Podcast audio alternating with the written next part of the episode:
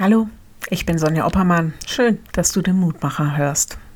Zweimal habe ich schon vor dem Isenheimer Altar gesessen.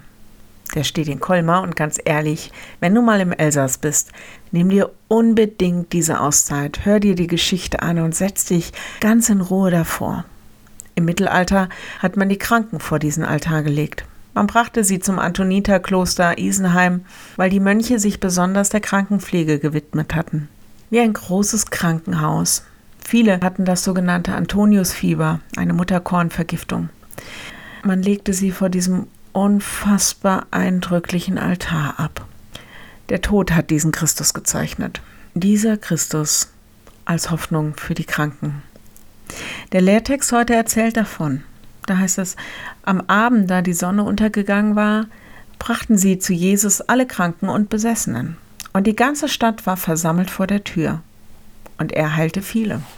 Markus 1, 32 bis 34. Er heilte nicht alle, er heilte viele an unterschiedlichen Krankheiten. Das gehört wohl zur Welt dazu, dass der Tod erst in der Ewigkeit restlos besiegt ist. Ich habe mir damals in Colmar vorgestellt, wie die Kranken vor Christus lagen, ihren fiebrigen Blick auf das Bild gerichtet, das so viel Hoffnung verheißt. Lass uns doch unsere Kranken auch vor diesen Christus bringen. Wir haben doch diese Hoffnung. Lasst uns für sie beten, für die Ärzte, für alle, die mit der Pflege betraut sind, auch Wissenschaftler, Forscher, für die gerechte Verteilung von Impfstoff und für Politiker, die in der Krise wichtige Entscheidungen treffen. Und für die, die zwar nicht gesundheitlich krank sind, aber von der Pandemie auch schwer getroffen sind, weil es existenziell wird, wirtschaftlich. Wer soll uns denn helfen, wenn nicht der Mitleidende und der Überwindende, der gekreuzigte und auferstandene Christus? Wenn du magst, dann bete noch mit mir. Lieber Herr, wir bitten dich um Heilung für diese Welt. An unzähligen Orten, in unzähligem Leben wird deine Hilfe, deine Rettung gebraucht. In ganz unterschiedlicher Weise.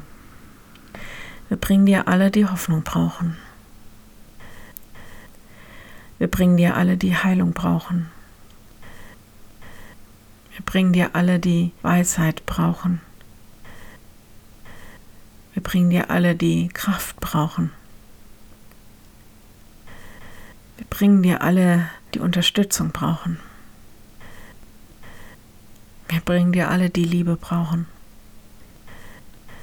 Komm du in unsere Gegenwart. Amen. Das war's für heute. Morgen ein neuer Mutmacher. Bis dahin, bleib behütet. Tschüss.